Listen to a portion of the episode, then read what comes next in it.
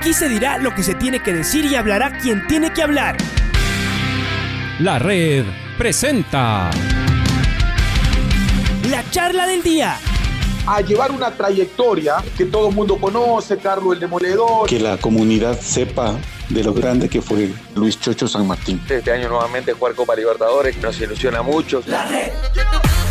Los protagonistas lo dicen todo junto a los periodistas de la red. La camiseta más linda que me pude haber puesto en mi vida, ¿no? La camiseta de la selección. Los grandes clubes no priorizan competiciones, las disputan. En este año 2021 la selección se juega prácticamente su futuro. En donde estés y a la hora que tú quieras. Bienvenidos. Tenemos a, a nada más y nada menos que a la campeona Neisida Gómez, ella tiene unos minutitos, por supuesto, ella sigue en, Cali, aunque ya terminó su competencia, sus compañeras, ¿no? Y en un rato más ya tiene gimnasio. Gracias, Neisy, por, por estar con nosotros. Qué alegría grande verla competir ayer, pero además competir a, a este nivel al que está a romper un récord panamericano, conseguir con eso además la mejor marca mundial y después en el total estar a dos kilos de la mejor eh, asiática en el año 2021, lo único que hace es ponernos nerviosos, ¿no? Eh, esperando la, la cita mm, olímpica. Así que bienvenida a la red, cuéntenos de estas sensaciones, de esto que le vimos ayer, esta alegría suya plasmada en, sonrisa, en, gritos de eso, de, querer abrazar seguramente a los, más, a los más cercanos. Cuéntenos de eso un poquito. Macy, bienvenida a la red. Sí, muchas gracias por, por la apertura, por estar siempre pendientes. Eh, bueno, pues sí, el día de ayer pues fue la última competencia que tuvimos eh, clasificatorio para antes de Juegos Olímpicos. Eh, pues la verdad, pues muy contentos con mi entrenador, con, con el trabajo que hicimos. Eh, agradecidos también con, con Walter, estuvimos unas semanas allá entrenando en Aruba con Walter y bueno, los resultados pues se vieron reflejados todo el trabajo que hemos hecho. Realmente me siento muy contenta, muy, muy feliz porque mejoré marca, rompí récord, puse nuevos tres récords panamericanos, sudamericanos. Entonces, pues sí, muy contenta, la verdad, muy feliz por todo el resultado que, que estamos haciendo. Además, uno, uno dice, por lo que les hemos escuchado, y a usted particularmente, que claro, en los entrenamientos uno puede levantar cierto peso y uno sabe hasta dónde puede ir, pero otra cosa ya es en competencia. ¿Será que esto de tener competencia un poco más seguida efectivamente logró eso que necesitaba usted, el sacarse un poco los nervios, el entrar otra vez en, onda? Es decir, ¿se compite más? ¿Las marcas mejoran, Macy? Eh, bueno, en sí no no, el hecho de que uno compita más, eh, lo único que podría eh, gestionar o, lo único que podría adquirir eh, son lesiones, porque hay que tener en cuenta que en cada competencia uno tiene que hacer el máximo y al hacer el máximo, pues obviamente pueden venir lesiones para las cuales uno no, no va a estar preparados. pero sí, realmente hemos estado trabajando, como le dije, después del campeonato panamericano que fue en República Dominicana, fue nuestra primera competencia después de un año sin competir, sin tocar eh, plataformas, sin, sin, sentir ese, esa emoción, esa adrenalina.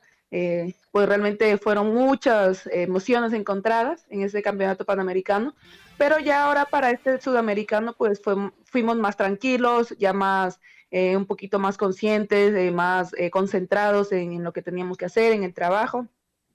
Y bueno, pues las marcas que, que hicimos, pues estábamos trabajando para ellos.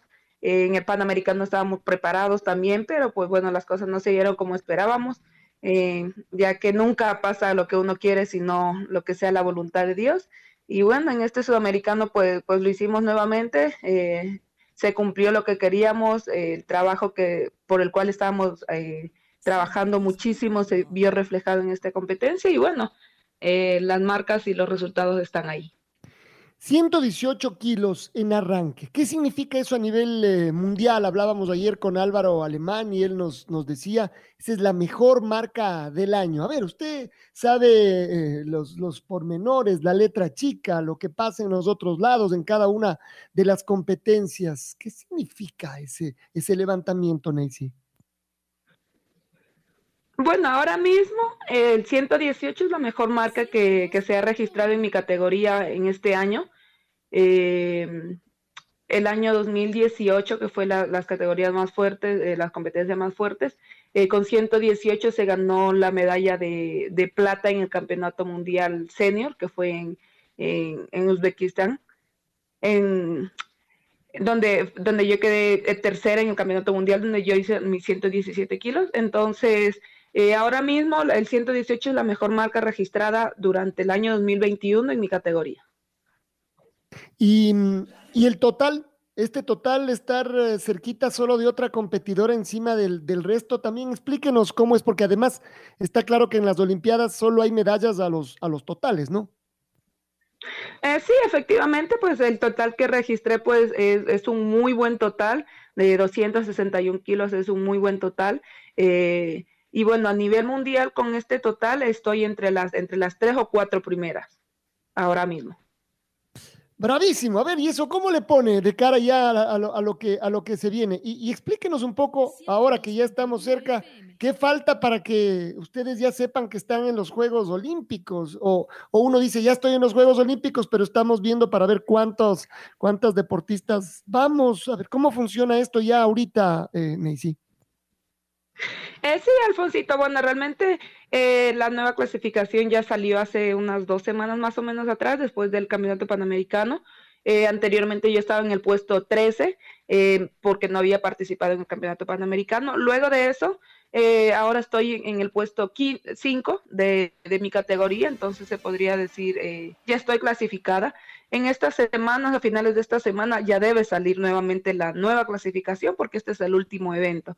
Entonces, eh, estamos ahí entre, entre, somos cuatro atletas femeninas las que vamos a, poder eh, ir a, Tokio, a los Juegos Olímpicos.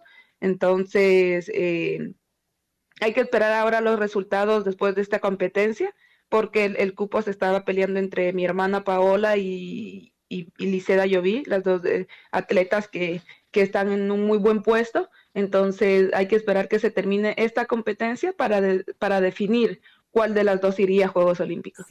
¿Eso depende de cómo queden ellas en el ranking? ¿La que esté más arriba en el ranking es básicamente o es un tema de marcas? ¿Cómo funciona? Eh, sí, efectivamente, ahora mismo eh, la clasificación volvió a cambiar.